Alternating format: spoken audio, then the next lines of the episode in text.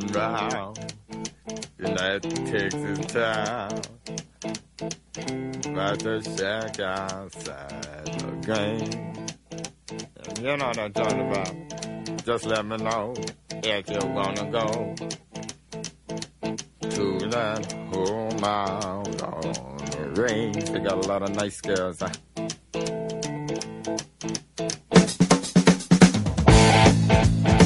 I'm racing.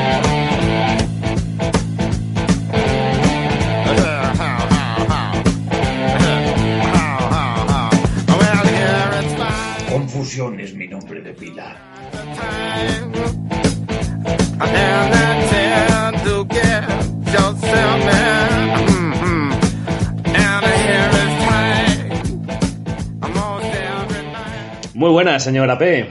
Muy buenas, señor RB. Pues, Señor Esto RB, señora que- P. Y tenemos otro, otro SL, integrante. ¿Cómo? SL. SL, señor, señor SL, ¿cómo lo llamamos? SL, eso parece una empresa o alguna cosa de esas, La ¿no? Sociedad Limitada. Sociedad limitada. sociedad limitada unipersonal. Puede Sí. ser, hay varias opciones ahí. Sí. Vale, vale. Lo, lo- ve- vendemos el SL. Muy Nah, bien. Salva Luque. Pues, Señor eh, Salva Luque. Salva Luque. ¿Qué tal? Buenas a todos. A ver, el micro tienes que ponérselo bien porque Sí. si no, no va a oír nadie. Buenas tardes, noches, mañanas al que lo oiga en su horario En su horario habitual. habitual. Pues hoy, ¿qué día es hoy? Eh, es 1 de julio, Uno de pero por los pelos será 2. Hoy es 2 de julio ya. De Casi aquí a mundo 45 será dos, minutos. ¿no? Hoy ha sido una, una. Empezamos una emisión nocturna, nocturna de verdad. Pero de ¿no? verdad, sí. Así que tenemos aquí a Salva, habrá que aprovecharle, no habrá Hombre. que tirar de él. Que a nosotros ya nos tiene muy, muy sabido, muy oído, ¿no? Sí, todo el mundo nos ha escuchado de sobra. Bueno. Ponte el qué- micro, qué- anda. ¿Y qué dices? Bueno, vamos a, vamos a decir, estamos tres personas con dos micros y Bueno. alguna vez seguro que se escucha abajo porque Antonio es el encargado de trasladar el micro y no lo hace. es que bien. Antonio a estas horas, normalmente Antonio a las 11 está en la cama. Ant- el, el Antonio que está hablando ahora no es el Antonio. el Antonio que es Antonio, pero bueno, vamos a intentar conectarnos. Entonces vamos a intentar jugar bien con el micrófono. Sí. Bueno, ¿cómo está usted, don, don Salva? Bueno, pues la verdad que viene acompañado, a gusto, con nuestro cubata aquí al lado para refrigerar el, el, el gaznate y con ganas de hablar de Massing, ¿por qué no? Claro que sí. Sí, siempre decimos el Massin. El Massin Musin. Lo dejamos en Massin, sí, porque siempre el. Massin. Massin va por así, es más internacional y no- nos enteramos todos, ¿no? Siempre tenemos la misma duda. ¿Y de qué vamos a hablar hoy? Bueno, dijimos en el último programa que, que de- las charlas teníamos pendiente, ¿no? Una, una buena conversación sobre las jornadas. La verdad, solo Musin. ¿Podrías, eh, Salva, decir qué es lo que más... ¿Podrías sintetizar las charlas? ¿Qué es lo que más te llamó la atención? O una frase de las charlas. No te voy a decir una frase, pero la verdad es que mm, el solo mushing mm, eh, está claro que va a más, está enganchando a un montón de gente, aunque lo centralizamos mucho en la larga distancia y, y somos pocos en la larga distancia.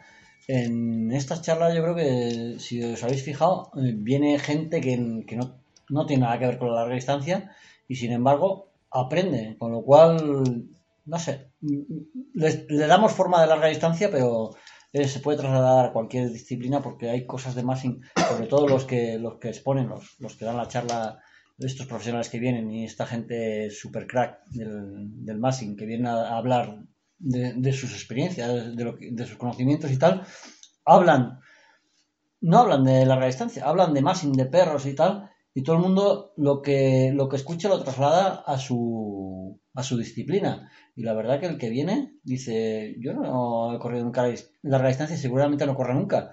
Pero lo que ha dicho este tío lo aplico y me... O sea, tengo algo que sacarle a, a este tío que ha venido aquí a, hablar de, de Massing. Aunque haya venido a hablar de larga distancia, eh, en realidad lo que ha hablado ha sido de Massing. Y eso lo, lo he- mm, captado ya un poco con la gente que ha hablado que no, que no corre larga distancia y que ha estado las charlas. ¿Y tú no crees que la larga distancia casi es una disciplina diferente al Massin en general? Massin, tú has hecho Massin de sprint, Massin de media. ¿Tú no crees que la larga distancia, de larga distancia es como empezar de nuevo casi? sí es empezar de nuevo, pero es difícil encontrar gente que empieza en la larga distancia. Hay gente, ¿eh? O sea, está claro que hay gente que ha empezado y ha empezado a la larga distancia. Pero todos hemos pasado por disciplinas de sprint o de media distancia que son tan importantes como la larga o más. Pero esa experiencia que has tenido antes ayuda. No, es, es otra disciplina muy diferente, pero todos hablamos con perros y todos, sobre todo por los malos ratos que has pasado, que se te han escapado del equipo, que te han pasado cosas malas, que las pues ya son experiencias que llevas acumuladas y que, y que ayudan. Entonces, lo ideal, yo creo que al haber pasado por el sprint a media distancia son escalones muy, muy buenos para que cuando llegas a correr carreras de larga distancia te, te hayan servido de experiencia y de... De previo. Sí, de un previo. previo, un previo, efectivamente.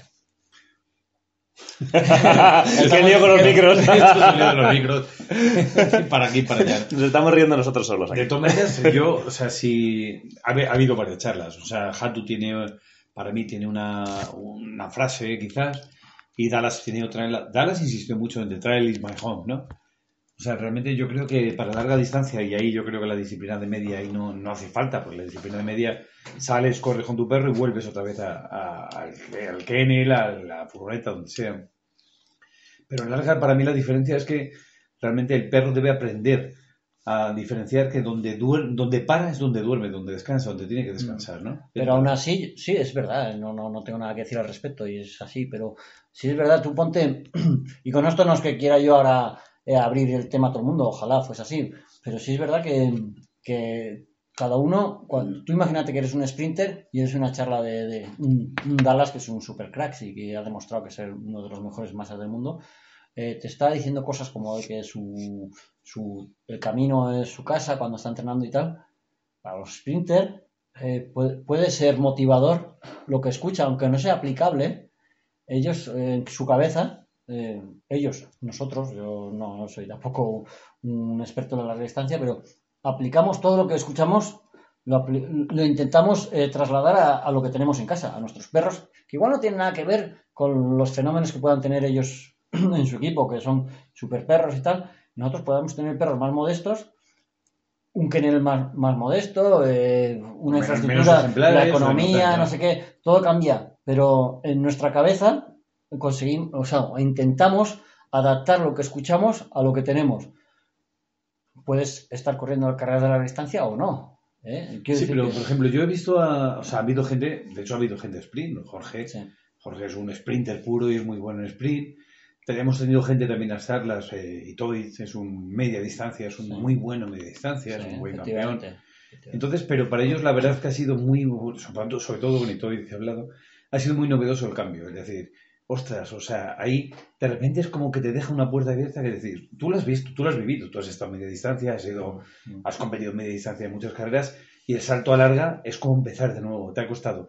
Entonces, eh, te ha costado bastante. Sí, sí, sí. sí, Y te está costando, sigues trabajando en el asunto, ¿no? Es- Yo ahora sigo siendo un rookie. ah, Después de. Estabas, la próxima será la cuarta temporada. He hecho tres temporadas en larga distancia y soy un super rookie, vamos. Eh, cometo tantos fallos como al principio, menos tres, cuatro cositas que voy aprendiendo. Intento, pero, o sea, es difícil, ¿eh? Para mí la larga distancia es súper difícil. Todas las disciplinas son difíciles, pero para mí me está costando eh, pillarle. Y, aunque disfruto mucho, pero está claro que tengo muchos Pues disfrutamos más horas, ¿no? Más horas sobre el perro, Tenemos, sobre el, tenemos más sobre tiempo, el trineo. me- tenemos más tiempo para lo bueno y para lo malo, pero la verdad es que estoy, fíjate, después de 23 años de máster, eh, la verdad es que estoy disfrutando muchísimo, estoy muy, muy, muy motivado, tengo muchísimas ganas. Yo creo que es, no sé, la nueva disciplina tiene tantas facetas donde mejorar, donde aprender y, y tantas dificultades que superar, que la verdad es que es- son todo motivaciones. Eh, si tendría, no sé, la sensación de que no puedo con ello, pues abandonaría o tiraría. O si tuviera la sensación de que era muy fácil el saltar, lo que no era complicado, también lo abandonarías. A es ver, una disciplina eh, que es francamente efectivamente difícil, yo pasé de la media distancia a la larga y, y la idea era o, o cambio de disciplina o O lo dejo porque ya, ya no tenía motivaciones. O sea, mm, está claro que yo en la media distancia no era un buen máster. Hacía cosas, estaba ahí, ¿no? Bueno, pero Hombre, has hacía has estado muchas hacía carreras. grandes carreras, grandes y tal. Pero seis una gran carrera y estuviste ahí. Sí, pero no estaba. eh, No era el mejor, ¿no? Entonces dije, bueno, yo ya aquí ya poco tengo que hacer, ya no mejoro mucho, ya pocas posibilidades porque cada vez eh, soy más viejo, cada vez estoy más gordo, cada vez tengo más agi- menos agilidad, cada vez me corro menos. Esos terrenos de Soria nos van a. Efectivamente, eh, pero es la realidad. Entonces digo, "Pf, yo aquí a mejor ya no voy a ir, ya voy a ir a peor y ya no me motiva. Yo soy competitivo y, y dije, bueno, necesito experiencias nuevas, necesito mm, algo, algo que me motive y vamos a probar con la larga distancia porque no sé, no, no tenía gran conocimiento de esto y una vez que me he metido, la verdad es que es una pasada. Se lo recomiendo a todo el mundo, pero claro, es, también hay que decir la verdad, esto es súper duro, es difícil y necesita muchísimo más esfuerzo físico, económico, eh, de concentración y de todo con los perros en, un- en el mismo kennel de cuando he estado en media distancia a cuando estoy ahora a la larga. Eh, el sacrificio es mayor. Mm, No sé si alguien me llevará a la contraria, pero para mí, de mi experiencia, es mayor. Con lo cual, pues, no sé. Bueno, yo creo que lo que cuenta es tu experiencia. Si tú sabes, tú has hecho mucha media distancia durante muchísimos años. Sprint has hecho muy poco, realmente. Era al principio donde había, Bueno, había. cuando estuve con mis Huskies en- Sí, en- del eras- 94 al 2000, o sea, perdón, del 95 al 2000, pues sí, estuve con mis Huskies, hice mucho Sí. sprint local y... Pero ahora mismo la larga distancia es alguna disciplina en la cual involucra mucho más tiempo, mucho más esfuerzo, mucho más dinero, mucho más todo. involucra tu vida, o sea, es- Sí, o sea, no, puedes no puedes tener una vida ajena al massing en la larga distancia, o sea, es estás a tope o no estás, porque si no inviertes un montón de horas es imposible que estés ahí y acabar las carreras. Bueno, es imposible, yo creo que es muy difícil. No, igual llega otro y dice el contrario, pero desde mi punto No, de vista, está demostrado que si no dedicas, no te permite errores. La larga distancia no te permite errores. Eh, No sé si permite errores o no, posiblemente pocos, pero necesita una constancia y un tiempo que, que, vamos, nada que ver con la media distancia y el sprint. Cosa que, que respeto muchísimo, ¿eh? no quiero que nadie ma- me malinterprete, no digo que el- No. la, la larga distancia sea mejor que otras disciplinas, es diferente, pero que necesita mucho tiempo y mucho esfuerzo. Y no digo que en las otras disciplinas no se necesite, pero la verdad es que mi experiencia dice que en esta disciplina, De todas maneras, esto es un... ¿Qué decir? ¿Cuánta gente conocemos que haga sprint? Muchísima. sí, Mucha gente hace Sí. sprint, con lo cual evidentemente está al alcance de mucha gente. ¿Cuánta gente hace media distancia? Menos. algo menos. ¿Y cuánta gente hace larga distancia? Muy poquitos. Con lo cual es verdad que la, la cadena, la pirámide de esfuerzo y tal empieza a ser, cada vez hay mucho menos gente porque es mucho más esfuerzo. Hombre, está claro que estoy seguro que habría ¿no? mucha gente que, que si pudiese haría larga distancia. Lo que pasa que eso, su trabajo, su familia y tal, como es normal, pues no se lo permite y, y no lo hace. Y como es lógico, yo creo que realmente los que hacemos larga distancia somos eh, gente eh, Rara. que no somos normales, no, porque nadie dedica un 80% de su vida a algo que no sea su Que familia. no tiene ningún o- sentido, en principio, en que al frío, final ¿no? ni te da dinero, al final te quita dinero, Sí. te quita tiempo, te quita sueño, te quita calor, o sea, porque estás jodido de frío. Bueno, pero ya lo comentamos en el programa anterior, pero en realidad, ¿qué, es, ¿qué precio estás dispuesto a pagar? Es decir, tú puedes hacer una carrera de sprint pagando un precio relativo, ¿no? Eso fue una gran frase de, Sí. de Hatu que.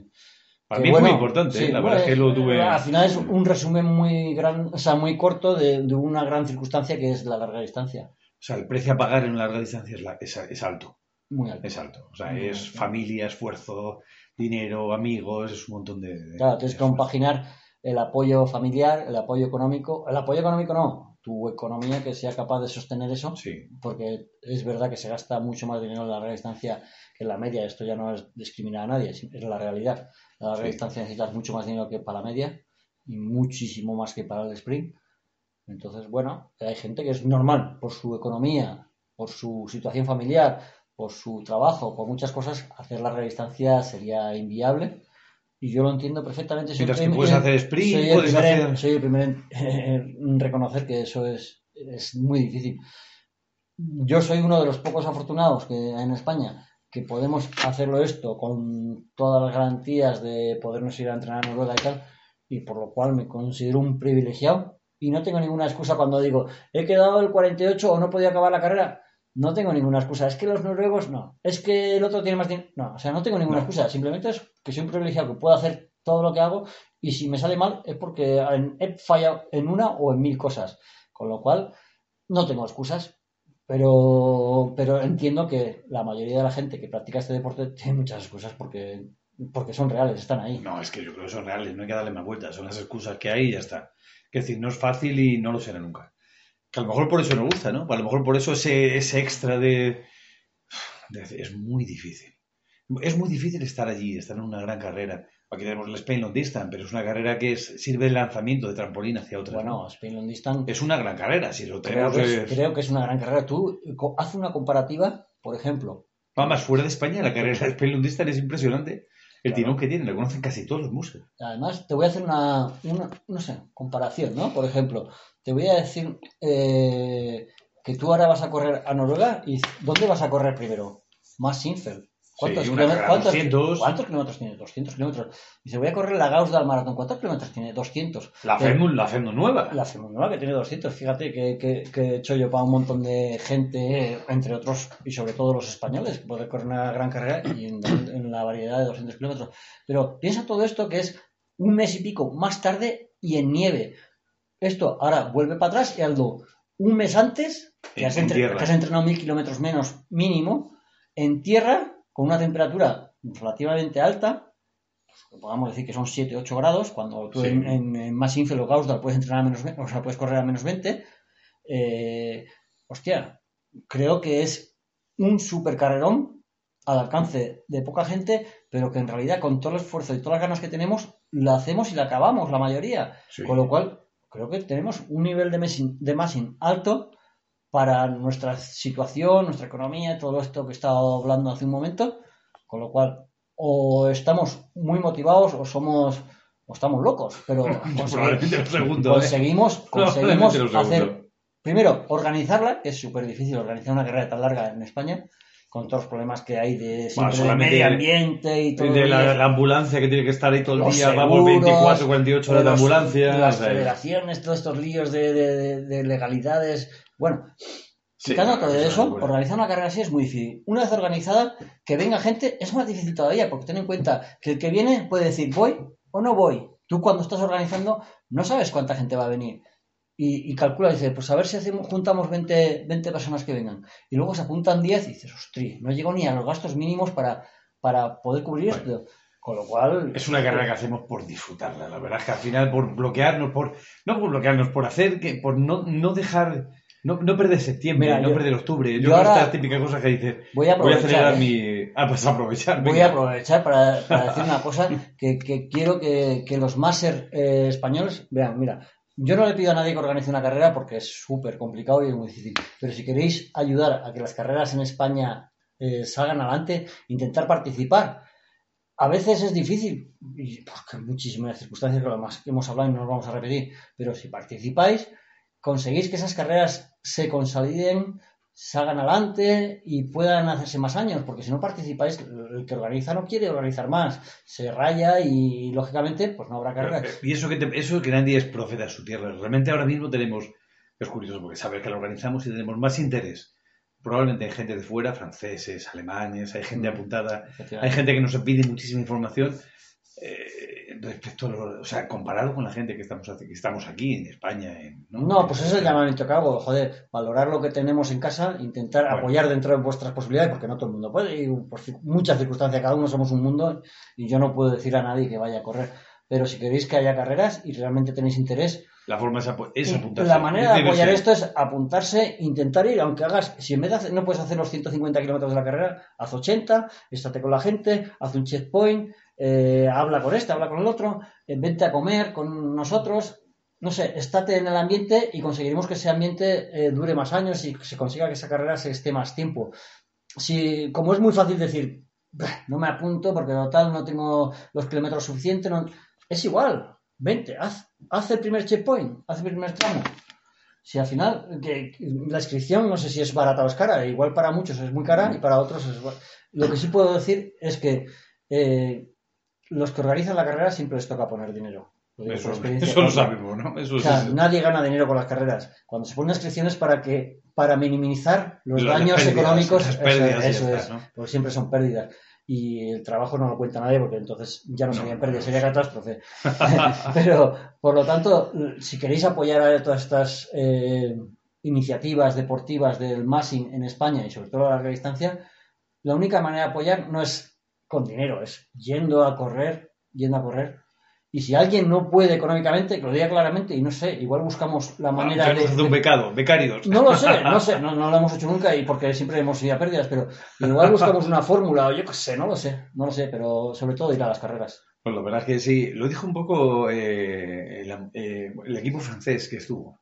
Dice que es una carrera muy potente que se merece mejor acogida, ¿no? Pero bueno, no vamos a protestar, que decir, Bueno. que vengan los que vengan serán bienvenidos, todos nos divertiremos y ya está. Bueno, ya, yo creo que hemos hecho la publicidad suficiente, la publicidad suficiente de este tema. Pero No bueno, la frase, la frase entonces de Dallas City, para mí, bueno, Rubén es que está aquí con el micrófono está callado, Pero la frase es eh, The trail is my home, para mí era fundamental. Claro. Y la frase de Dallas, para mí eso me ha cambiado la forma de entrenar. Creo que me va a cambiar la forma de entrenar. Ya lo dijo Robert Sordi, tampoco es muy diferente a lo que dijo Robert Sordi el año pasado, ¿no? Pero Bueno, eh, la- la- yo creo que la diferencia es la forma de hablar de uno y de otro, pero el objetivo final suele ser, o sea, está más o menos basado en lo mismo, ¿no? Lo único Robert Sorley fue un tipo cercano, con un vocabulario muy popular. Dallas CB es un profe hiperprofesional. Efectivamente. Sí, sí, que ha ha echado, es curioso porque ha echado mucho de menos a la... O sea, ha echado, ha puesto... Mucha gente le preguntaba y me ha dicho, hostia, es que es intocable, es como otro mundo. Robert Solly no, Robert Solly era cercano. Sí, eso es. Eh, estábamos hablando de un profesional y de un tío, compañero, llámale como quieras, que ha ganado todo y que si- sigue siendo igual de bueno. Después de muchos años de, de- de este- de practicar este deporte, ha ganado todo lo que ha corrido, o prácticamente todo. Pero eh, es un tío cercano, tiene una manera de hablar más popular, por decir, no sé si es el Sí, era como todo está bien, ¿no? Tú puedes, Sí, puedes, sí, claro que O puedes. sea, te daba todas las facilidades para decir, no, es, es más fácil de lo que ningún crees. problema, yo creo que era Eso ningún es, ni- problema. ningún problema lo dijo muchas veces, no problem. Fue la, la frase que más, más Tengo un perro de pelo corto, no, por, por, un abrigo. si, si el perro no come, no problema. ya comerá, no, Claro. ningún perro se muere de hambre. Si el ¿no? perro tiene pelo corto, no problema. Sí, sí, Claro, era... todo era no problem. Mientras que este era la perfección, el perro Sí. que come, el perro que tiene el pelo En, en perfecto. ni- en ¿no? ningún momento dijo no problem. No, jamás. En jamás. ningún momento. Siempre tenía una explicación y una solución para todo. Y, y además una solución o, o una frase muy, muy técnica sobre todas las preguntas, sobre todos los, los argumentos que tenía en el guion suyo. Bueno, pero es que te acuerdas las- los, eh, los esquemas que puso, luego de cómo trabajaba. sí, de- era, como, era como un Oh, ingeniero del MASI, ¿no? Exacto, sí, sí, era, me impresionó eso. Cuando ¿eh? decía, mira, mis problemas están basados en cómo tengo organizado el kennel, o en- bueno, en varias cosas, ¿no? Sí. En esto tengo más problemas, en esto menos. Entonces él tenía una escala y un esquema de lo que eran mejor los demás con respecto a él. Decía, bueno, este tío es mejor cómo organiza el, el proyecto de carrera, pero es peor en el En entrenamiento o en el manejo del kennel, Entonces ¿no? tenía Claro. a todos los máster, digamos, top a su alrededor, los, te- tenía puntuados y con una escala de valores que lo tenía muy claro. Y entonces decía, de, de este, de, de Jeffkin, tengo que aprender cómo maneja el kennel o cómo organiza su Sí, sí, estructura, tal, era, cual. era bestial, ¿eh? Claro, lo tenía todo, o sea, no, no, no dejaba nada al azar, lo tenía todo esquematizado y perfectamente escuadrado en su escala de, de valores Sí, con pero color, que eran ¿no? radicalmente distintos teniendo en cuenta que eran dos tíos que ganan todo. Sí, O pero, sea, ganan todo. pero escucha, también había, en- con respecto a eso, si, a- si escuchabas a, a Hatu, que fue algo espectacular porque se le ocurrió muchísimo, nos puso ejemplos de, de varios máster en el en, Sí, cómo en su, en explicación Sí. y nos puso, pues este máster gana y hace las cosas así, tiene sus defectos que son estos y sus virtudes que son estas otras.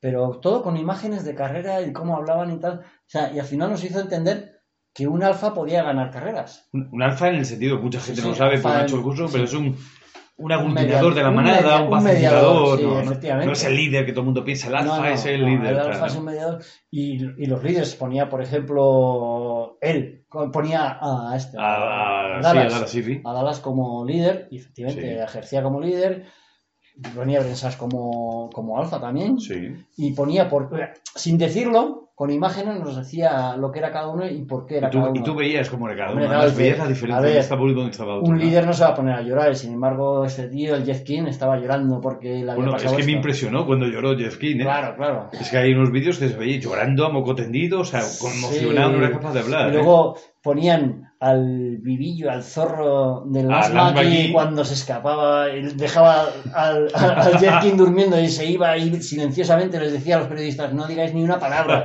Claro, O sea- era un líder nato, inteligente y zorro como él solo, Total. que se escapaba y ataba a los perros cuando se Pero, ¿y, te despertó. y te acuerdas, Jeff King, lo que les dijo a los periodistas? Pero no los- erais amigos míos. Yo pensaba que erais mis amigos, ¿no? Y nadie me ha avisado, ¿no? Y tal, ¿no? Claro, claro. Pero nadie dijo nada porque, porque normalmente la gente se, es capaz, quería decir también Hatu eso, ¿no? O así lo quise entender yo. No dijo con palabras, pero lo propuso.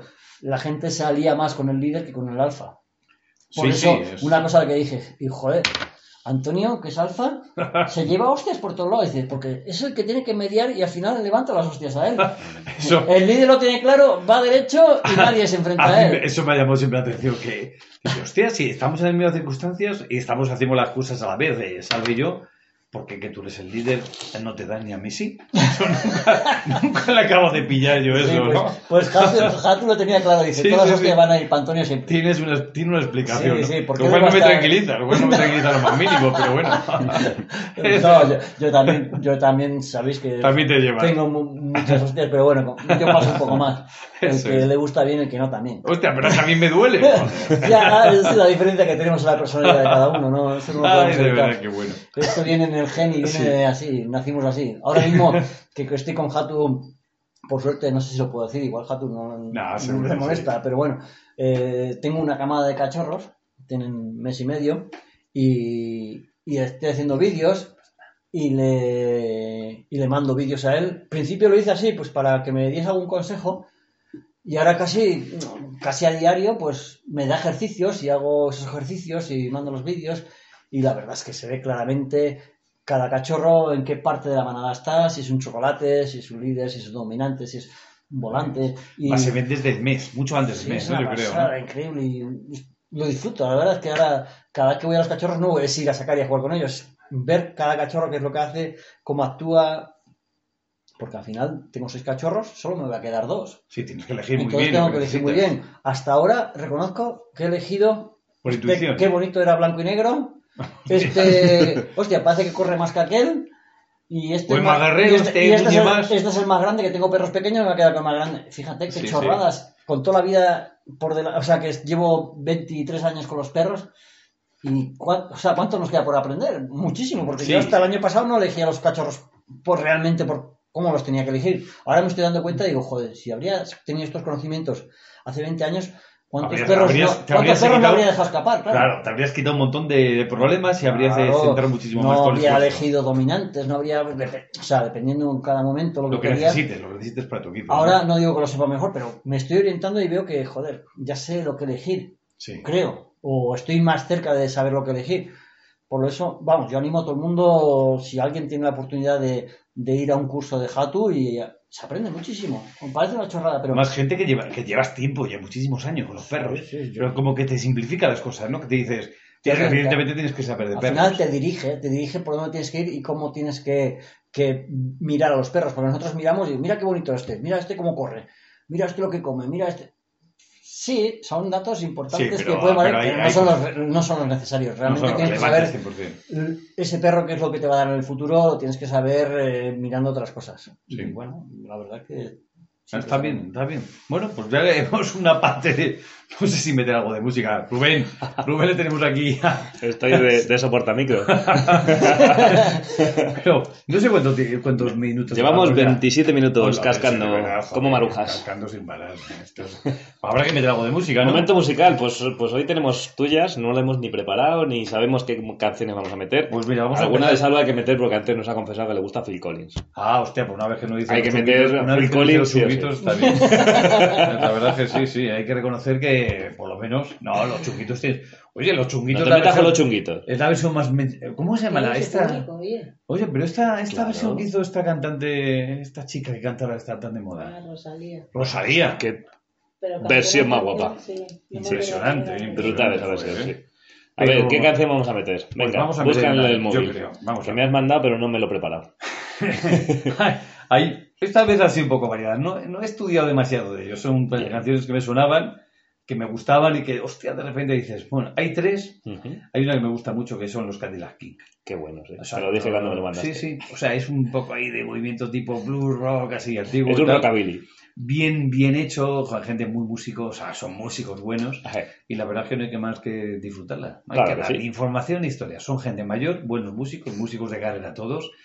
Que decir, hay una parte que tiene que ser intuitiva, como en todo, pero en este caso son músicos de estudio todos que se juntan y hacen un plus perfecto. Así que nada, Venga, movamos, Ahí las lo metemos. movamos las caderas con este movamos rockabilly. las caderas. Las caderas poco a poco. Sí, Mira, a ver, es un rock, más que un rockabilly. rock. vamos a ello. Vamos allá.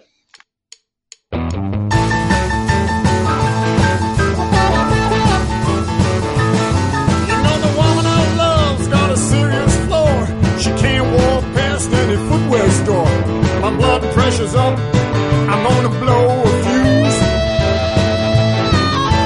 Betty Lou, you bought your last pair of shoes. She's got a king size problem, I don't understand. She can't keep away from those designer friends. But hey, everybody, let me tell you the news. Betty Lou, you bought your last pair of shoes.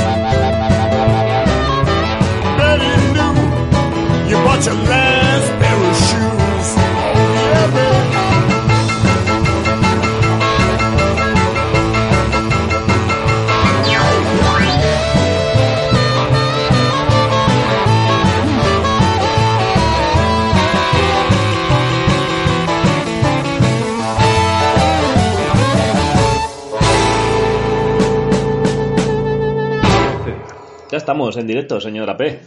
Pues nada, o sea, eh, no hemos escuchado la música, pero yo sí la he escuchado. Tú sabes, Yo sí en tu cabeza está, ¿no? Pues Ahí ya está. sí, sí.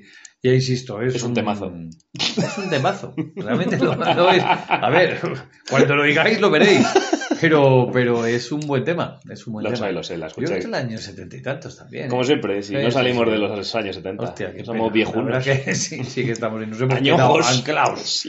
Anclados ahí. Pero hablábamos ahora fuera de micrófono, claro que eh, para la gente que tiene 30 y este, bueno, más de 35, creo que tengo 55. ¿Más de el- 35 tienes? más de ¿Estás seguro? Bueno, más de 35 tengo. Sí, más de 35 Eso tienes. no es problema. Entonces, eh, Dara Sibi para mí era un... hostia, como me oiga, espero que esto no traduzca a nadie. Pero que era un chaval interesante. Pero que yo sigo siendo Robert Sorley. Yo también soy más de Robert ¿En serio? Sí, sí, por supuesto. Pero era un, no sé, más tajante y más seguro, tan seguro de sí mismo que te dejaba fuera de lugar el, el- el intentar, eh, no sé, adaptar sus ideas y sus cosas a ti era, vamos, inviable en todos los sentidos. Cosa que Robert Solly tampoco lo sería, pero su manera de hablar, de comunicar, como que invitaba a que hicieses Oye, por cierto, como. ¿Robert Sorley qué sería? ¿Un alfa o un líder? Hostia, no lo sé valorar, la verdad. Difícil, es un tío ¿eh? muy amigable, entonces eh, lo- los líderes suelen ser más rancios y más secos y más directos. más seco, más rancio, sí, y, y- pero Robert Solly tiene, no sé, un, un feeling que, que te engancha y te... Bueno, o sea, se- volvemos, a, volvemos a Gato. Gato, la verdad, que nos ha hecho muy divertido el tema de las relaciones entre, entre las personas. No sé si. Sí, nos, nos, nos vemos más perros ahora. Sí, sí. Desde Jato nos vemos más perros. Hostia, pero en el fondo somos grupos y vivimos en grupos, Sí, ¿no? es Con lo cual. es Pero dicen que lo- yo soy más bien. Yo no creo que sea un líder, yo soy más alfa, ¿no? Entonces, más apaciguador, más. Sí, efectivamente. Entonces, pero No. dice que los alfas reconocemos mejor a los alfas y los líderes reconocen mejor a los líderes. Entonces, hemos, eso lo hemos hablado alguna vez. Y yo creo que es verdad. O sea, yo a Robert Solly le veo más como un mío que como un líder, ¿no? Hostia, no, no, no, no lo sé, ¿eh? la verdad Sí, no sí, me- Habría que preguntarle a Jatu, que es el profesional y el experto en esto. Pero yo me quedo más con Robert Solly que con, con Dallas, que es un gran tipo y no hay nada que reprocharle, al revés, me parece una gran persona. Pero, no sé, lo veo más, más inaccesible o más difícil o más endiosado, no sé cómo decirlo, sin faltar nunca a ninguno. No, el diosado no es faltar, el diosado es, es un término cariñoso. Sí, pero eso, no, no, no estoy poniendo no, nada que se acerque a la palabra prepotente, cosas de esas. No, es un tío que está en su sitio, sabe estar, está en lo más alto, no, no tampoco podemos bajarlo de ahí con ningún adjetivo. Con lo cual, cada uno está arriba a su manera, pero yo me quedaría con Robert por supuesto, por su cercanía o por su manera de hablar, por su comunicación, por, por porque siempre es más accesible, o me lo O parece. sea, yo creo que hemos aprendido. Robert Solly fue, yo creo, nos movió a todos.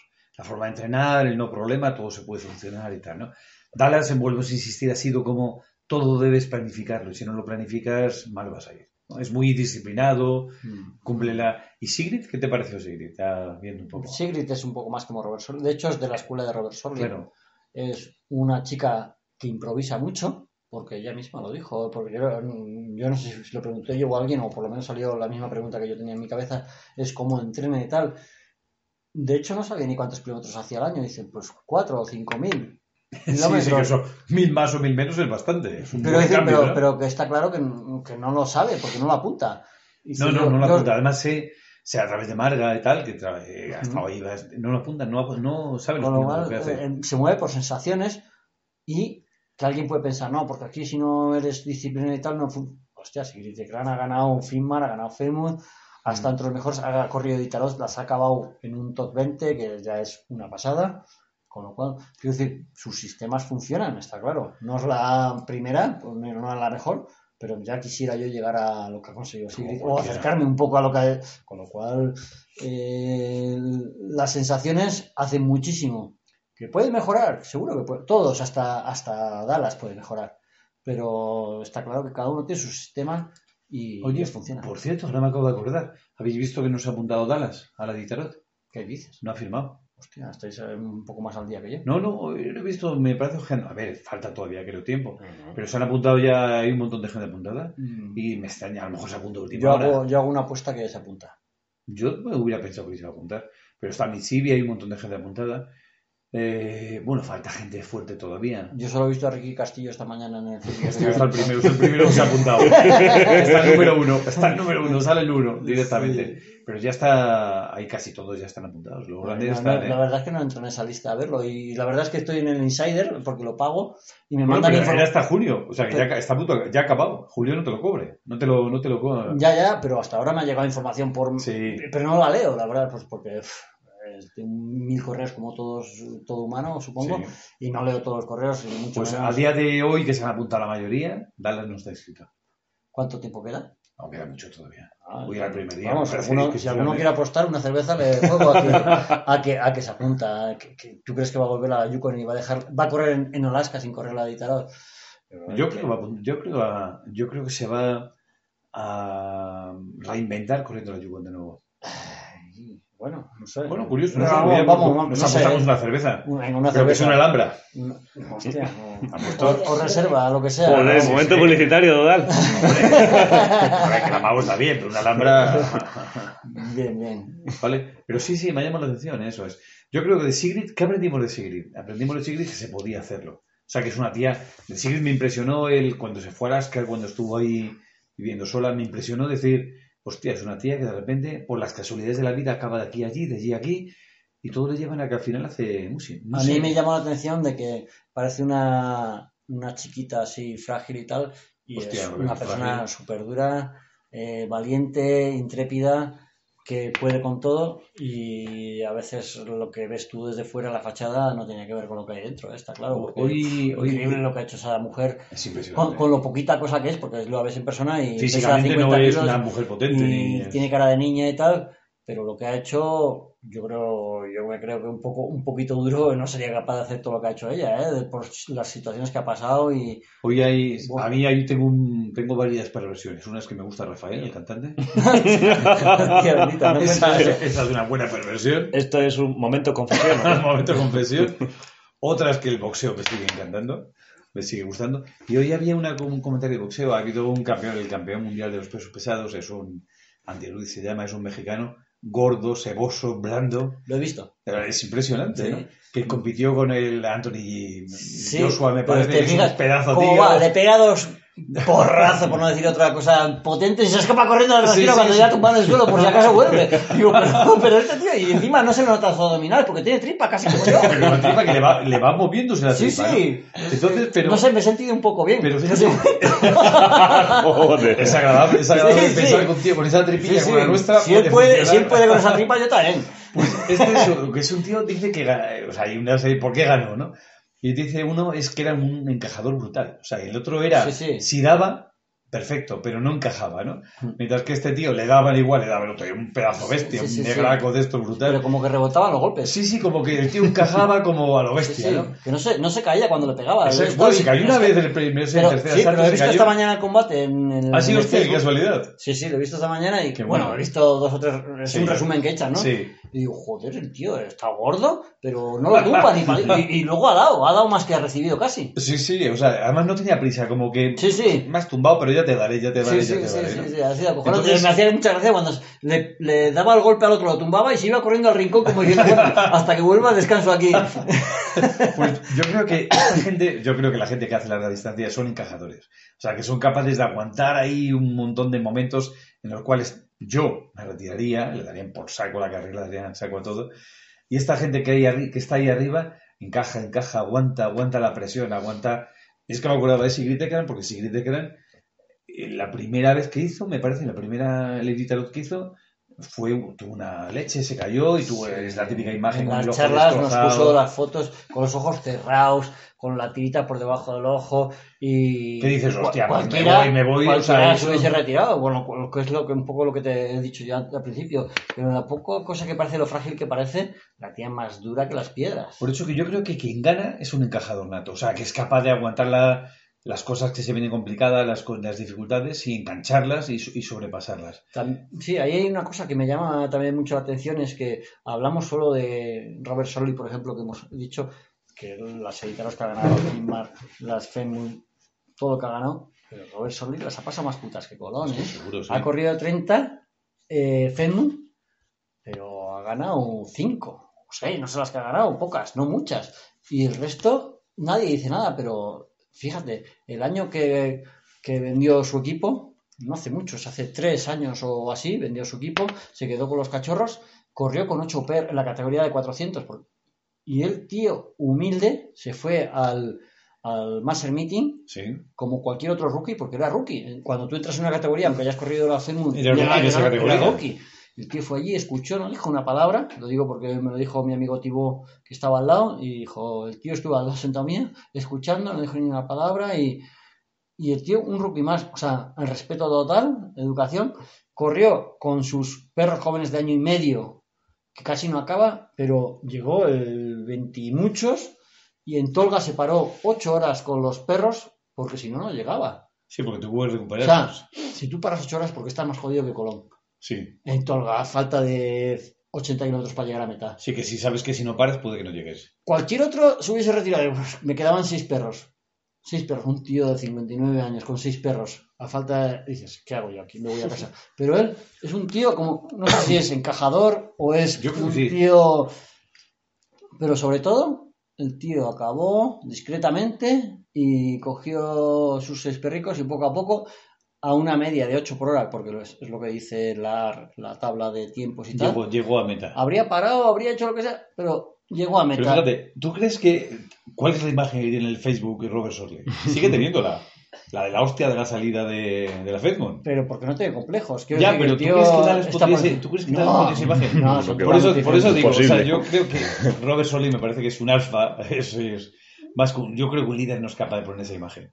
Porque si, no, hostia, le socava un poco, Está ¿no? claro que los líderes no, no, no, no sacan a la luz tanto sus. Claro, sus y este no tiene ningún problema. Esa es la imagen, me pego una hostia al salir de la Fedmont Y se ríe. es la que pongo, me río ríe de mí mismo, ello ¿no? y, disfruta Sí, además sí. con eso, está claro. Porque. Y lleva después de dos años, sigue la. En su, No lo cambia, sigue, Facebook, sigue, sigue la sigue imagen ahí clásica, esa es. La pantalla, ¿cómo se dice? La foto que pones ahí en el Facebook. El... Foto de perfil. Eh, sí, no lo sé. Foto de, perfil, foto de perfil. Eso es. No, su foto de perfil sigue siendo la caída, con lo cual, Sí. no sé, le, da cierto, una perspectiva. ¿Sabes quién se ha apuntado a la, al editarlo ya? Lance McKee. Lance McKee. Está otra vez apuntado. Ese. Eh, pero eso es pasión, ¿eh? No, no quiero Pero, pero eso es- pero hay que vivir de la pasión, ¿no? Bueno, O sea, queda igual, el tío aparece este año. yo también soy un apasionado, ¿eh? Tengo que reconocer. Si no, a ver, ¿qué hacíamos aquí? Que sí, que sí, está claro Sí, que nosotros al nivel Pero que claro, estamos- este tío, con todo lo que ha ganado, podía vivir de- del pasado. Podía vivir del pasado. Es como, es como si Messi estuviera ahora en una cuarta regional con tal de jugar al fútbol, ¿no? O un super crack de estos del fútbol. Perfectamente, un ejemplo clarísimo, ¿no? O sea, Me ¿qué parece bueno. Sí, sí. O sea, pero está apuntado. El prim- No sé si el primer día que se han abierto las inscripciones se ha apuntado todo el mundo, pero A está ver. apuntado ya, ¿eh? Nadie iría a correr una editarot sin, sin algo en la cabeza que le motive, porque hace un, un sufrimiento, un esfuerzo, un, un dar más de lo que tienes a cambio de nada, porque es a cambio de nada, es nada más que de esfuerzo y de tu tiempo, porque este tío, por muchos sponsors que tenga y todo, eh, no le saldría a cuenta correr la editarot No. si no fuese porque es un apasionado un- y un enamorado de este deporte, está claro. Es que además este año que acaba el 38, 40. Le da igual. Da igual, o Le sea, da les igual. da igual. El tío está claro que disfruta con eso. Y es que no le mueve en la vida ahora mismo a ese tío, seguramente hombre, tendrá su familia, sus hijos, su mujer, lo que sea. Pero quitando eso, lo más grande que será su familia, no hay nada que le mueva para hacer nada que no sea el Massing y disfrutar con su deporte preferido y con lo que ha disfrutado los últimos años. Que le dirá, ahora si no hago esto, O sea, ¿qué yo- hago yo aquí? O sea, hay una entrevista brutal de las McKee, la verdad es que es una entrevista espectacular, en la cual la verdad es que me llama la atención que dice que él se comunica con sus perros, que él habló, por lo visto, le hemos comentado en algún otro programa. programa. Antes de llegar a NOM hay una, una parte más alta que mucha gente para los perros, les quita los botines, les, les tranquiliza y tal, ¿no? Entonces dice que él habló con sus perros y les dijo que, no sé si le hemos comentado en algún otro programa o no, Rubén, Yo creo que no. Ah, pues no, es me, una- no me es suena. una- es una entrevista muy interesante, de, la buscas en internet, en el YouTube, y dice Land McKee comunica con sus perros, ¿no? Una cosa así muy especial. Entonces les para y les dice que, que, bueno, que a partir de ahora no les va a poder hacer mucho caso porque va a llegar y cuando llegue todo el mundo se echará encima y entonces que iba el primero, iba, es el año que acabó, uno el último año que acabó primero. Y entonces que los perros le miran y le dicen, ya, ya sabemos dónde vamos. ¿no? Entonces él lo dice además con esa gesticulación que hace muy exagerada y que el, el- el entrevistado está con corbata, todo formal y él está con, como si viniera del Kenner en ese momento, no estoy seguro, lleva las botas grandes Mm. y lleva todo y girándose de una para otro, ¿no? Y la verdad es que es espectacular cuando como ese tío vive para el, el Massing. No tiene otra opción. Pero bueno, Dice que le han salvado los perros, o sea, que los perros le han salvado de morir. O sea, que decir, era un ex drogadicto y que los perros son los que le sacaron de la droga y, bueno, a- pero la droga dura, ¿no? Entonces se le ve este año cuando se le ve tomando la cerveza ahí en una zona incomodísima, el tío va solo. Es que ese tío vive Bueno, también es verdad que no vamos saliendo de la realidad. Eh, Las Maki es un showman del Massing. Es un tío muy comunicativo con su forma de manejar su cuerpo y cuando habla y tal, y manipular y gesticular y todo esto. Entonces, bueno, es un showman. Pero sí, él lo pensará así y realmente... Pero que no es un showman porque lo provoque, es que le sale. le- sí, sí, les- es un showman Tú has natural. él, has estado con él. Yo le vi también, pero tú has estado con él en persona. ¿eh? Sí, yo he tenido la gran suerte y fortuna de, de estar compitiendo con él. Además, en Checkpoint estar eh, uno detrás de otro y otro detrás de uno en, los mm, diferentes checkpoints. Y la verdad es que es un tío que puedes hablar tranquilamente con él, es muy normal. Y, y su manera de hablar es siempre igual, no es porque esté delante de una cámara, siempre, sí, siempre gesticula igual y es muy afable y da gusto, la verdad. Yo creo que cuando, cuando le vi, la verdad es que había, dice, tuve la suerte de poder hacer el control pre- pre-race en la, en la editador. Entonces había, había mucha gente buena, mucha gente muy espectacular, pero cuando llegaba, o sea, muy espectacular, muy... Tenían algo, tenían algo. Yo creo que la gente que hace el editador te- acaba teniendo algo. Pero cuando entra el McKee en la... Levanta un entusiasmo especial, ¿verdad? Es como... Y aparte él sonríe, o sea, es un tío que es delgado, pero tampoco es bajo, es un tío alto. No, no, es más, mm, será de tu altura, Sí, o sea, sí. te medirá un 85. Sí, que no, pero que es tan delgado que parece más alto todavía y tal, ¿no? Mm. Pero es un tío que sonríe a todo el mundo, o sea, que no es...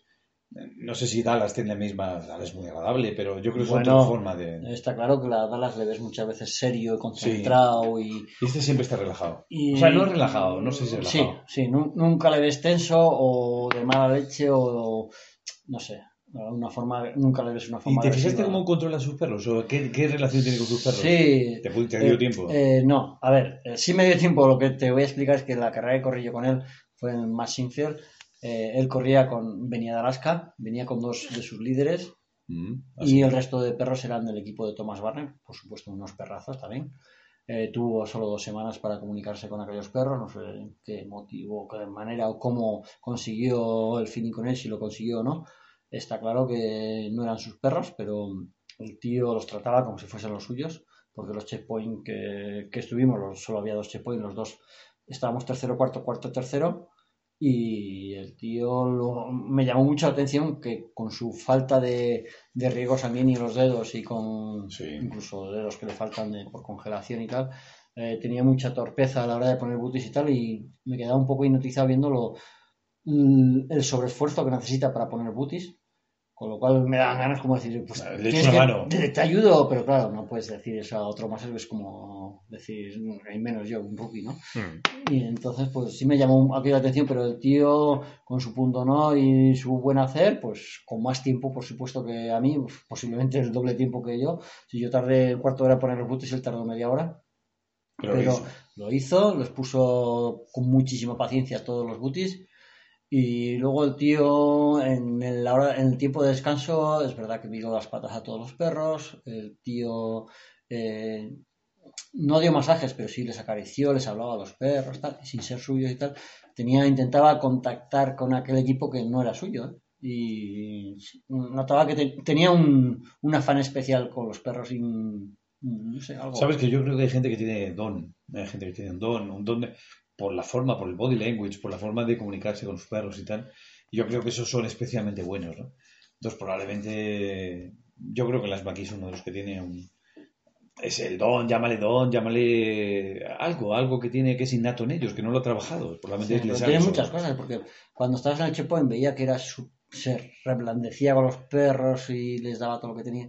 Y luego, cuando me adelantó en el último tramo, porque yo iba tercero y él iba cuarto, y en el último tramo me adelantó, y cuando me adelantó, iba con todos los equipos, o sea, con todos los perros sin neckline, Sí, y uno de los perros, cuando, al adelantarme, se tiró a la cuneta, no sé por qué, o sea, afuera de la pista, sí. y el tío no paró.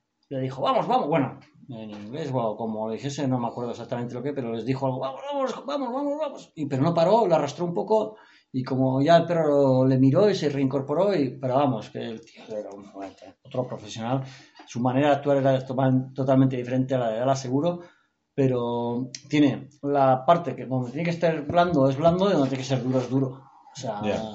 eh, dominaba todas las situaciones y se veía ahí un, no sé, un saber hacer, una experiencia que no tenemos, vamos, yo por lo menos no la tengo por mucho tiempo. Pero y tú, Rubén y, te, y Salva, ¿qué opináis? ¿Que esto es innato o que es una cosa que puedes aprender, que puedes trabajar, que puedes mejorar de alguna forma? Yo creo que con Lance pasa un poco eso que decimos de que un líder nace o se hace, ¿no? Ah, sí, siempre lo de... Pues me parece que él nació así. Creo. Hombre, también viene de una Creo. viene de un padre que es Muser, también, o sea, que es otra historia, ¿no? De una relación tortuosa con él, Sí, sí, sí. que eso seguro que le ha hecho la persona La que madre es, ¿no? murió hace poco también y tuvo ahí su complicación. No, parece que sí es así, ¿no? Sí. Pero bueno, yo creo que, o sea, el Lance McKee yo creo que es un, es un ejemplo extremo de, de lo que es, ¿no? Sí. Es decir, Lance McKee yo no creo que vuelva a ganar un Iditarod por mil cosas. Por No, perro, no- por no está, física, en, por no está todo. en circunstancias propicias para hacerlo. Pero creo que tampoco le importa, o sea, ganar el Iditarod, sinceramente. Hombre, está demostrando que él ya no corre para ganar. Claro. O sea, no lo dice, no si lo ha dicho, yo no lo sé, pero está claro que él está demostrando que corre porque le apasiona este deporte y porque disfruta con ello y porque es al único que ahora mismo se agarra en esta vida de lo que habéis dicho de tortuosa y de, de problemas en su vida y ahora pues, lo que quiere es disfrutar y como disfruta, ¿cómo es? Como los perros y haciendo lo que le gusta. Hmm. Y, o sea, si no fuese porque le gusta, ahora mismo a esta persona ni por sponsor, ni No, por no, eh, un prestigio, ni por nada estaría corriendo, porque el prestigio lo único que puede hacer es perderlo, porque cada vez va a ir más, llegar más tarde, cada vez va a llegar con más problemas, con más perros. Pero él va a disfrutar, está claro, porque está claro que si él fuese a competir, no llegaría con 10 perros, como ha llegado, no descansaría el tiempo que ha descansado, sino que descansaría menos para intentar llegar más adelante, pero nada, no hace nada de eso. Él va disfruta, viaja, como dijo Dallas, Sí. viaja y hace, un- no sé, sus vacaciones las hace con sus perros trasladándose desde Facebook hasta Nom o desde... Y ya está. Y punto. No y- tiene, y no tiene más. no tiene más objetivo que salir, llegar allí y le da igual llegar el 20 que el 18 que el 32. Sí, yo creo que no tiene ningún, ningún problema, la verdad. Me llama la atención. Todo lo que dice Salva es verdad, pero hay, hay un ejemplo claro con, con Lance y puede ser el alpinismo. Porque él tiene mermas físicas, ¿no? Evidentes, los dedos y un montón de cosas, lo del río sanguíneo y todo esto. Pues yo creo que su actitud o su forma de, de hacer las cosas es como un alpinista que ha perdido todo en la montaña y sigue yendo a los 8000. Es pasión, no es otra cosa, ¿no? Sí, que no, no, No, conoce, no sabe hacer la vida de otra manera sin sus perros o sin el museo. A mí la aquí, la verdad es que, es- o sea, estoy seguro que traerlo sería una locura y, y probablemente contaría lo que le apeteciera en ese momento. Creo que es imposible de controlar. Yo creo que tendríamos un handicap aún mayor es quién traduce a Lance Mackey. Porque no hay sí, manera, no hay manera entre, entre- entre sus problemas eh, físicos, Sí, sus sí, operaciones en la garganta y digo. mandíbula y tal, que no sé si es por eso o por qué, pero es que yo no le pillo nada. Intenté hablar un poco con él y le decía que sí con la cabeza porque es que no sabía lo que me estaba diciendo. Porque no, no le entendía nada. Y bueno, yo qué sé, no, es una broma, ¿no? Pero Sí, sí, pero muy es difícil. pero es verdad. es verdad que necesitaríamos un muy buen traductor de no de inglés sino de alascano a español Sí. La verdad que es. Pero es. La verdad que yo creo que la gente que hace esta supercarrera. A ver, siempre hablamos de las carreras de. ¿Qué diferencia no piensas tú que hay entre las carreras en Suecia y las carreras en, en Alaska? Pues la Yukon, hablo de las grandes. bueno está claro las, las distancias están son obvias Sí, pero el tema, ¿tú crees que el cierre de carrera en función de los mejores tiempos? Yo creo que eso que bueno en América tienen mucho. una cosa muy clara es que los cierres de carrera mm, no es que no existan porque los existirán no pueden tener un tío 30 días ahí Sí. dirán llega un momento que dirá oye ya Mm. vale no pero pero son muy amplios porque entienden o, o su manera de publicitar es que hay gente que tarda nueve días en hacer la carrera y hay gente que tarda en 22 días. Con lo cual ellos entienden que tienen que respetar al que tarda nueve y, y que toda su atención vaya allí por, por, por tema de sponsor, por imagen y por tal. Pero tienen que respetar al que tarda 22. Cosa que en, En la- en, no. en Escandinavia no, no lo hacen, pues porque no. A ver, entiendo. eh, volviendo un poco a lo que hemos dicho antes, organizar una carrera es muy difícil.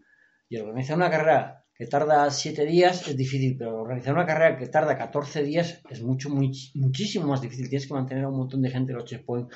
O sea, hay que entender las dos partes. La de los americanos, que tienen más recursos, que ellos tienen muy claro sus posibilidades, hasta dónde pueden agrandar la carrera sin pasarse Sí, en sí, está exceso, pero, claro. pero respetando a la gente que va más lenta y teniendo cuidado. Y valorando que el que acaba también es un. Es un súper esfuerzo para Claro, ellos, que porque son gente 20 días, que, que no son no profesionales es, que, no eh, que tienen que trabajar cada día y aparte entrenar y mantener un equipo perros y, y que ir allí les ha costado un montón de dinero y un montón de tiempo, entonces se valora más en, en- en Alaska eh, al amateur que, en, es- que en que Escandinavia. en Escandinavia.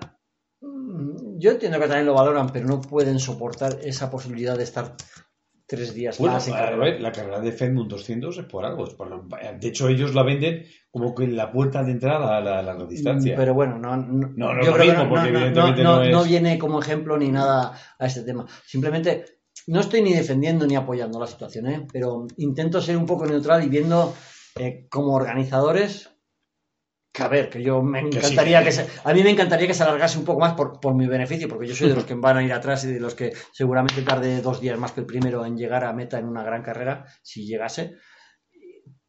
Pero también como organizador, que también he sido organizador alguna vez, eh, entender que todo lo que se alarga y lo que sale del plan previsto supone un montón de esfuerzo, un montón de problemas eh, burocráticos, económicos, Sí, eh, de, no, voluntarios. a veces no es que la carrera solamente sea así, el que mejor corre, venga y rápido, vamos a quitarnos esto, sino que por el punto de vista de practicidad o legalización de la carrera no queda más remedio. Sí, yo, yo entiendo que los que vamos atrás sentimos en un momento de decir, hostia, nos han desplazado, nos han sacado fuera, eh, no podemos, eh, pero a veces creo que deberíamos de ponernos en el punto ese de si, fuese, si organizásemos nosotros la carrera, ¿Qué haríamos? ¿qué haríamos?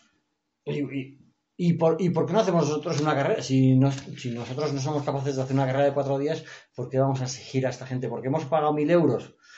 Bueno, igual, eh, igual la solución era de que, oye, que le devuelva la mitad a esos tíos y cortamos la carrera. Y la- No, no sé, es una chorrada, pero, pero, pero estoy seguro que si fuese la solución esa, la organización diría, toma, te ha costado 1.200 euros venir a correr, toma 600 y salte de la Y vete carrera". de una vez de la carrera, me está complicando, ¿no? Vamos, para mí sería una mala solución, pero quiero decir que la organización no lo mira por lo económico, en absoluto. Yo creo que es un problema de tener a voluntarios y a gente esperando y los pister y la policía, porque la policía sí, está atenta. es, que y- es complicado. es- A ver, no estoy defendiendo ni uno ni otro, simplemente estoy intentando verlo desde puntos diferentes, ¿eh?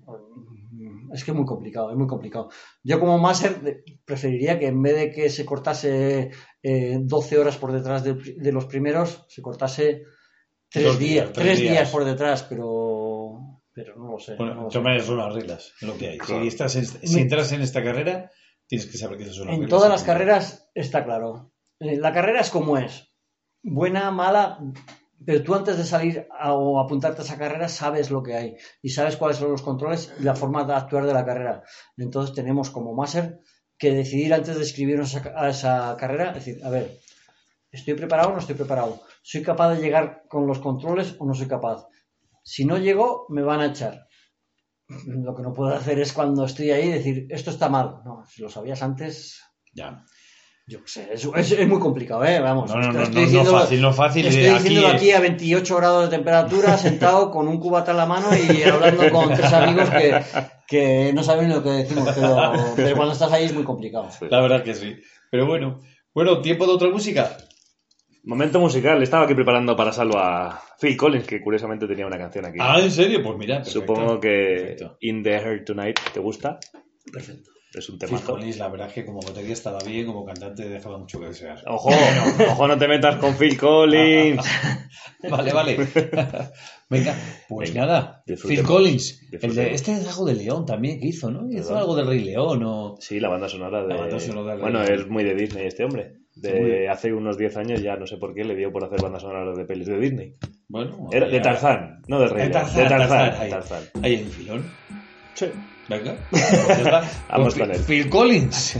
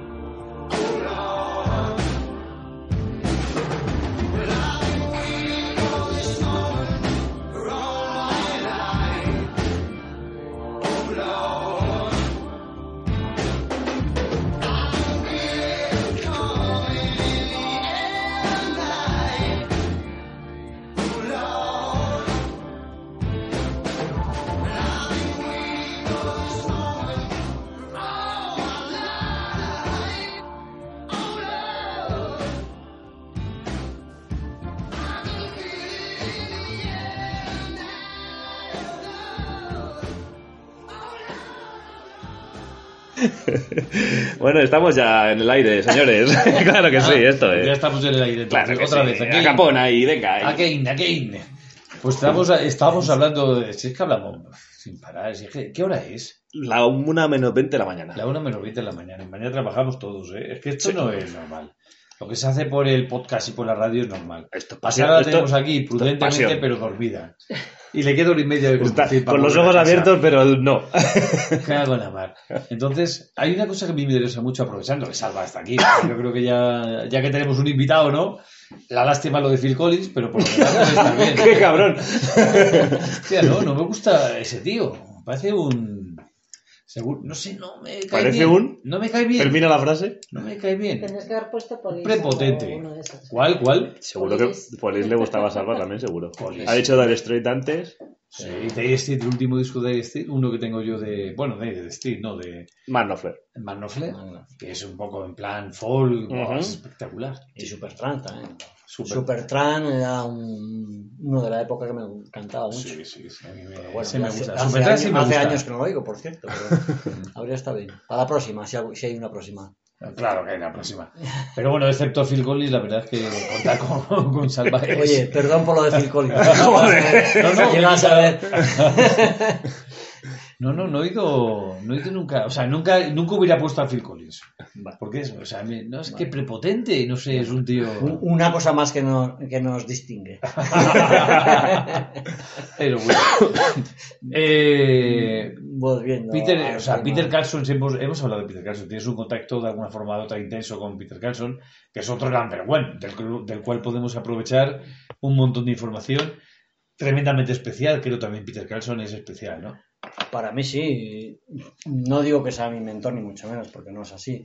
Pero sí es que. Un líder no tiene mentores. Eh, yo eh, debe ser que, ne- que no soy líder porque necesito algún, algún mentor, ¿no? Para, para aprender muchas cosas. Pero sí que mm, Peter Carlson es un tío, mm, no sé, cuando menos peculiar. Está claro que es un supermaster, ya demostrado, y no digo porque por ganar carreras es un supermaster, que lo, da por, lo da por hecho, pero, pero avala, avala tus sistemas, tus argumentos y avala muchas cosas cuando ganas. Está claro que si no ganas se puede dudar de, de un máster cuando no gana y tiene muchas teorías y no gana, pero cuando gana sus teorías avalan su criterio y su manera de funcionar. Yo sinceramente creo que alguien que, que no gana no es... No, no puede ser... o No gana, no queda segundo. es, no menos creíble, es menos creíble. Claro, dice, es que hago esto y que queda, quedas el último. Y dices, hostia, pues no, podemos poner lo ejemplos mismo no es el de, adecuado, ¿no? de gente con mucha fiabilidad y con mucha credibilidad, no sé, Alice Circle o gente como Moore, su marido, o Sí. gente que está ahí, bueno, Pero son Moore topes, o sea, quiero decir, ha ganado muchas cosas. ¿no? Pero Y Ali, Ali yo creo también es una... Ali mala Circle no ha ganado nunca, pero para mí es de lo mejor. Entra, entra mejor. con un montón de perros, entra con los perros bien, para mí eso es crítico. Sí, sí, no está claro y podemos decir muchos nombres y, y enredarnos con esto. A lo que voy es con Peter Carlson, tiene una manera peculiar de hacer las cosas y que no serían muy creíbles si no fuese porque ha ganado.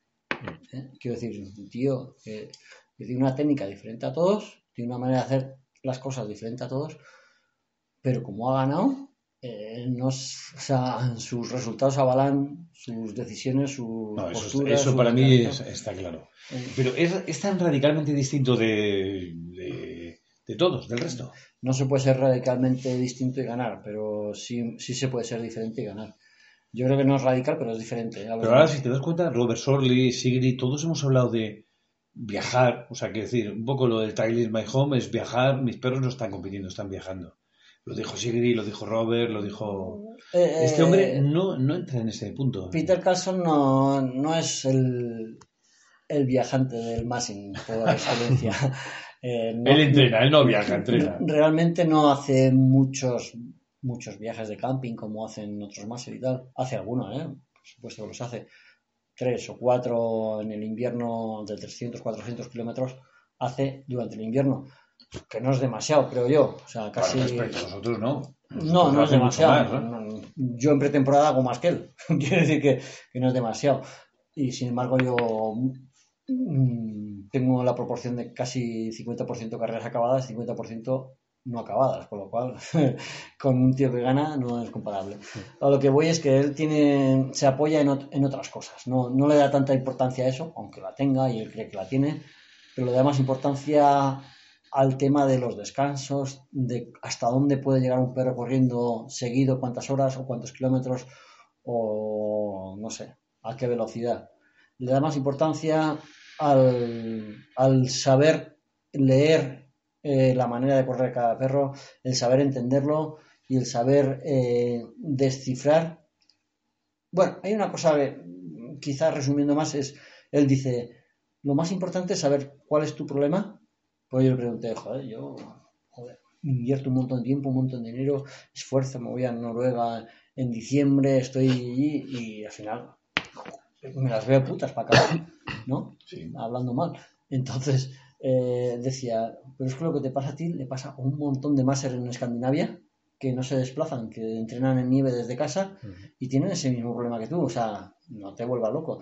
El tema para solucionar esto es saber cuál es tu problema y estudiarlo, porque dice que la gente entrena mucho, se esfuerza mucho físicamente, pero no piensa.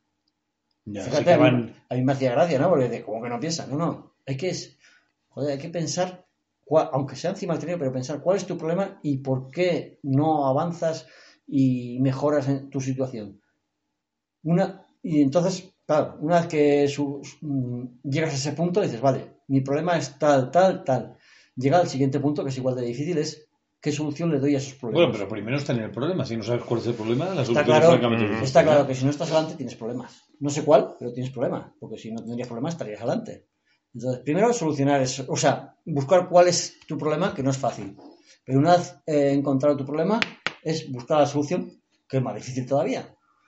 Y eso Pero- a ti te ha venido bien. Bueno, Has identificado claramente. eh, no, veces- no, no. He identificado algunos de los muchísimos problemas que tengo, que tengo muchos. He identificado algunos y estoy intentando ver qué solución les voy a dar, pero, pero bueno, yo estoy muy lejos de, de encontrar todos mis problemas y, mu- y mucho más lejos de buscar las soluciones. Pero me motiva muchísimo el saber que soy, que soy capaz de empezar a buscar los problemas y que estoy dándole vueltas para solucionarlos. Pero bueno, como soy muy joven y tengo muchos años para competir, pues, pues no me preocupa. No, eres demasiado. joven y optimista. Menos mal. Eso está claro. Hay, hay una cosa curiosa que me comentaste con lo de Peter Garsor. Para mí fue un error, ya sabes, ya hemos comentado más veces con Rubén, el tema de sacar a los perros de carrera cuando eran perros que estaban perfectamente en la última firmas, ¿vale? Entonces, eso él le debió mover, le debió tocar, le debió fastidiar, pero ha cambiado. Dice, las reglas son estas, me van a pedir esto, Bueno, y a partir de ahora cambio, hago otras cosas. como ¿no? he dicho, es una persona peculiar, mm, yo creo que mm, diferente a muchos máster. Él tiene mm, la sensatez de no enfrentarse ni a organizaciones, ni a otros máster, ni, ni a nadie, aunque por lo menos personalmente conmigo ha reconocido que, el- que sufrió psicológicamente con los problemas que ha tenido en la, fin- en la última FINMARC, ya que es una situación... Vamos, si lo, si lo ves desde fuera es súper dura, un tío que... O sea, pudo ganar, pudo ahí. posibilidades, posibilidades, no digo que iría a ganar, pero posibilidades de estar cuando menos segundo, porque hay mucha gente que nos ignora una situación De la firma en de específico. la FINMAR, ¿no? Que es que cada dos años hay un premio especial que es un chalet de madera que, que lo gana el mejor de, de cada dos años. Sí, Él había sí. ganado el año anterior con haber hecho cuarto, Hubiera ganado ese chaval. hubiese ganado un chalet que está valorado en 150 mil Sí, dólares es, es dinero. es mucho dinero y que él tenía un proyecto muy bonito para, para ese chalet. Pero bueno, supongo que él no iría pensando en él, pero es un, condicionante. Sí, sí, ¿eh? creo que es un condicionante que, nadie, nadie- nadie gana en un año 150.000 euros. Nadie, quiero decir, de las personas normales de aquí abajo, de los que yo conozco por lo menos. Mm. Igual el Florentino Pérez y eso le hubiese dado igual, pero a gente, a gente- digo. a gente normal, eh, una- un premio como ese, cuando lo tienes casi garantizado con acabar la carrera ahí adelante, Y aparte que estaba en el último checkpoint. O sea, que es que hablamos. Pero que él no se ha quedado enganchado solo en esa situación. Ha cambiado. Dice, estos son las reglas, esto es lo que me piden, Eso esto es lo que ahora, a partir de ahora. Yo hace poco a- estuve en su casa porque, bueno, por una circunstancia estuve en su casa, ¿no? Y, y hace tres semanas, creo, o dos o tres semanas estuve en su casa y, le hice una super entrevista, una super o por lo menos muy intensa entrevista porque tenía poco tiempo, iba y me tenía que volver. y el tío muy agradablemente me contestó a todo lo que, a todo lo que le pregunté. Y entre las preguntas dije, pero ¿te ha dolido muchísimo el tema del esto lo ves? Pues claro, él contestaba todo muy sencillamente. O simplemente ha sido una anécdota más. Dice, no, hombre, lo he pasado mal, eh, he sufrido mucho y le da muchas vueltas, pero, pero la vida no se acaba ahí y hay que recomponerse y pensar en que eso es un problema y que hay que solucionarlo. O sea, lo ve como un problema que ha tenido, porque dice, soluciones, todo el mundo tiene soluciones, todo el mundo tiene sus teorías, cada uno opina diferente, pero al final son las normas de carrera, yo las tengo que aceptar Y ya está. y ya está, o sea, tengo que buscarle soluciones para que no me vuelva a pasar, porque si, si vuelvo con la si voy con la misma técnica que llevaba hasta Me ahora, volver a pasar lo me mismo. va a volver a pasar lo mismo, entonces tengo que buscar soluciones. Y él ya las ha estudiado y ya ha visto las soluciones y cómo, cómo aplicarlas. Entonces, dice, busca tu problema y busca tu solución. Sí, sí, porque no se ha enredado decir, mira lo que me han hecho, no me lo merezco, esto ha estado mal, es una mala decisión. ta, Sí, ta, ta, durante no. dos, tres días estás con Sí, tu cabeza loca sí, y, es- es- y no depresión, porque yo creo que este es un tío súper duro en todos los sentidos. Sí, pero que Que le ha directamente dolido queda- muchísimo, la reconoce que le ha dolido muchísimo y que cree que, que no era una solución. Eh, lo- o sea, Pero- que la, cómo se hicieron las cosas no le han gustado mucho, pero es lo que hay. O sea, el tío dice, no puedo estar ahí removiendo la mierda un año y no buscar soluciones. Lo que Con lo cual directamente ha optado por otro tipo de perros, perros que vayan quizás más lentos o que no, sobre todo que no pierdan peso, que es lo fundamental. ¿no? Claro, va al grano. Dice, a mí me han echado porque mis perros estaban delgados y, y ellos, cre- ellos creían, él no lo cree, que no eran aptos para correr. Ah, él, este- él estaba convencido de que sus perros Yo creo que a meta todos convencidos de y, y cada vez iban más rápido porque los perros estaban perfectamente de salud y de todo. Es, por lo menos es la versión que él me dio. Bueno, Robert Sorlia comentó lo mismo, siempre lo hemos dicho. Y dice, pero como quien manda es el organizador y el organizador pone las normas y las reglas, tenemos que admitirlas, nos guste o no. O sea, con lo cual el tío es muy sensato y muy correcto y desde su punto de vista eh, la carrera es la hay y las normas hay que aceptarlas, te gusten o no. O sea, porque las normas están desde el principio. Hay un baremo de cómo tienen que ser los perros en carrera.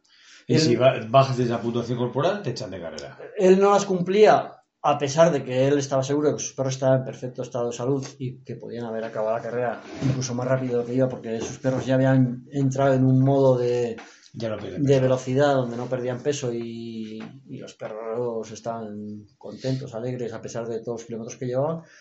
Pero bueno, es un capítulo que no quiere remover ni quiere darle vueltas.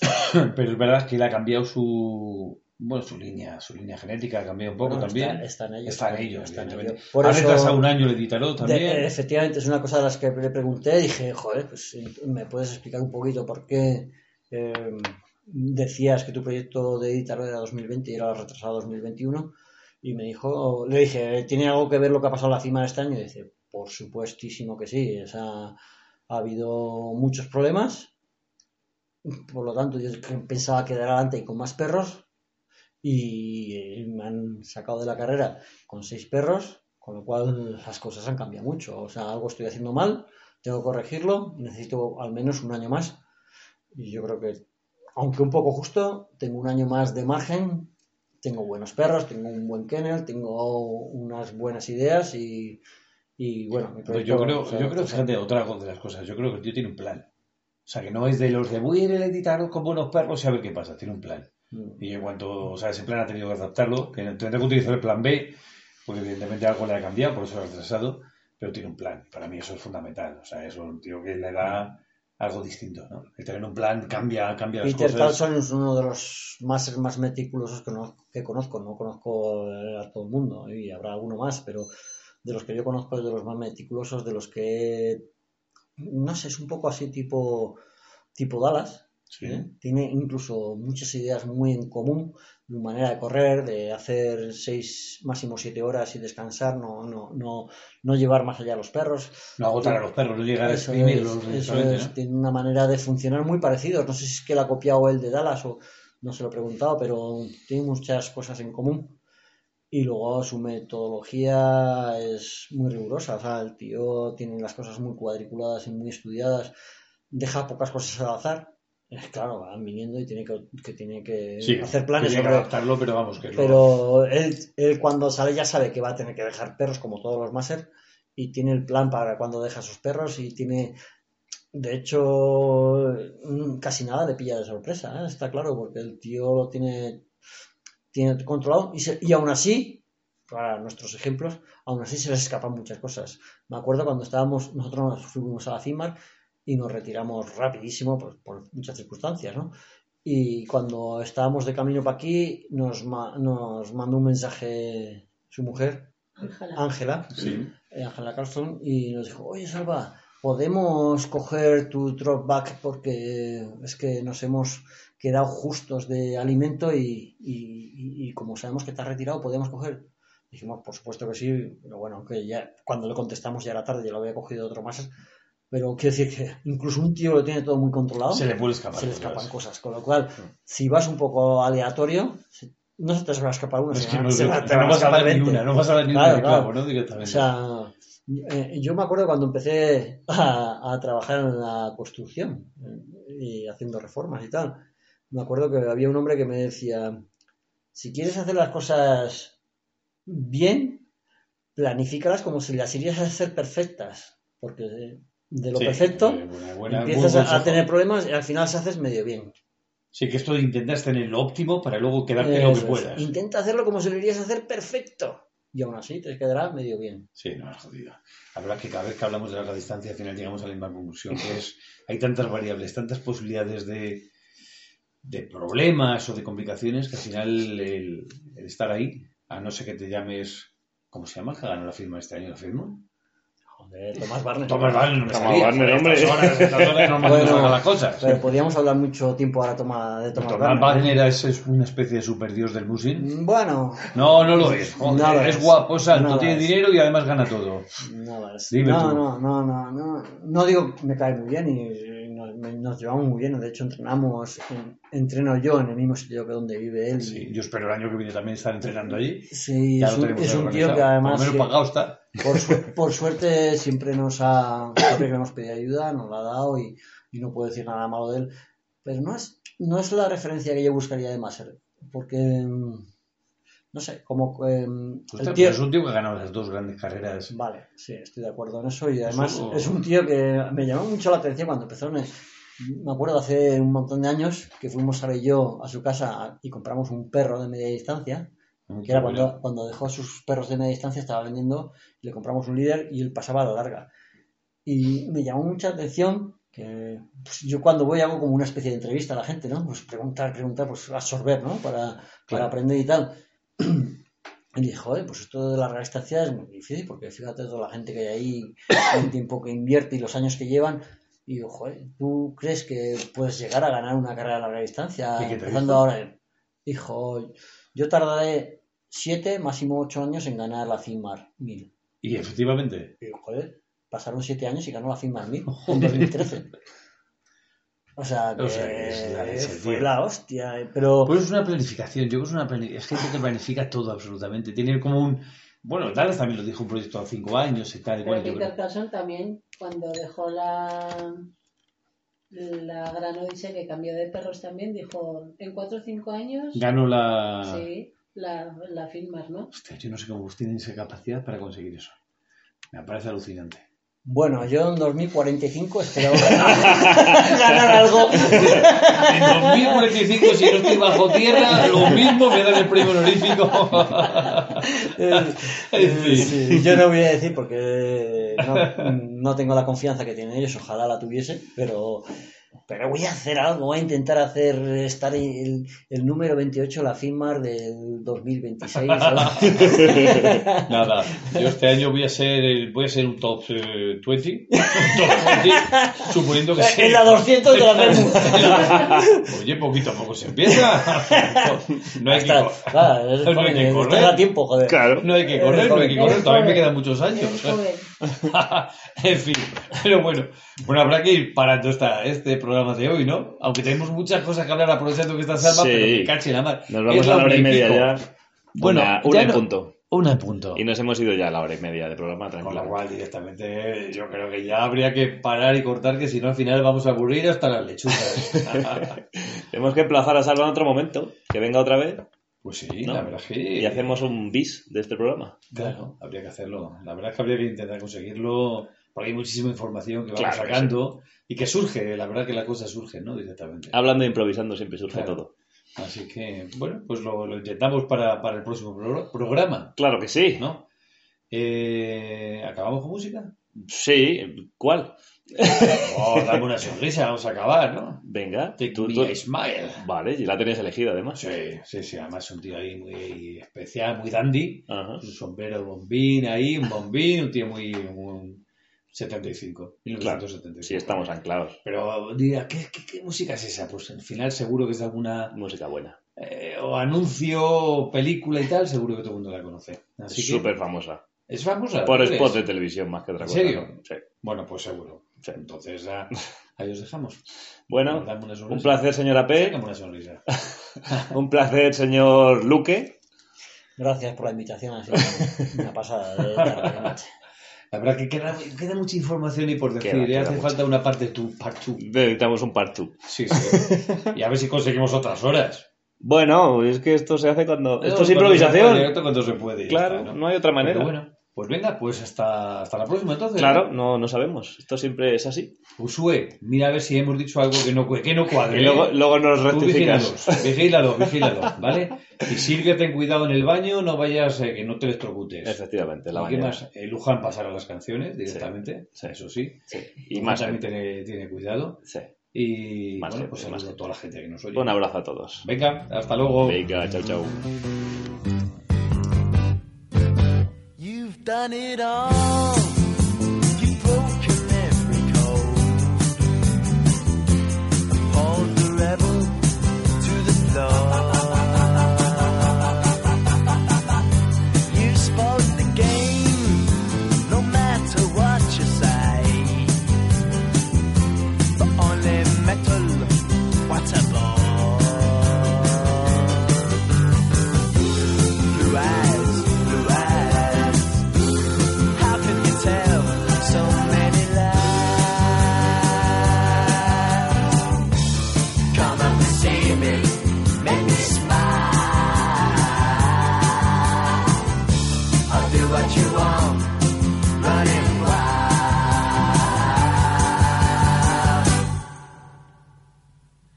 There's nothing left, all gone and run away.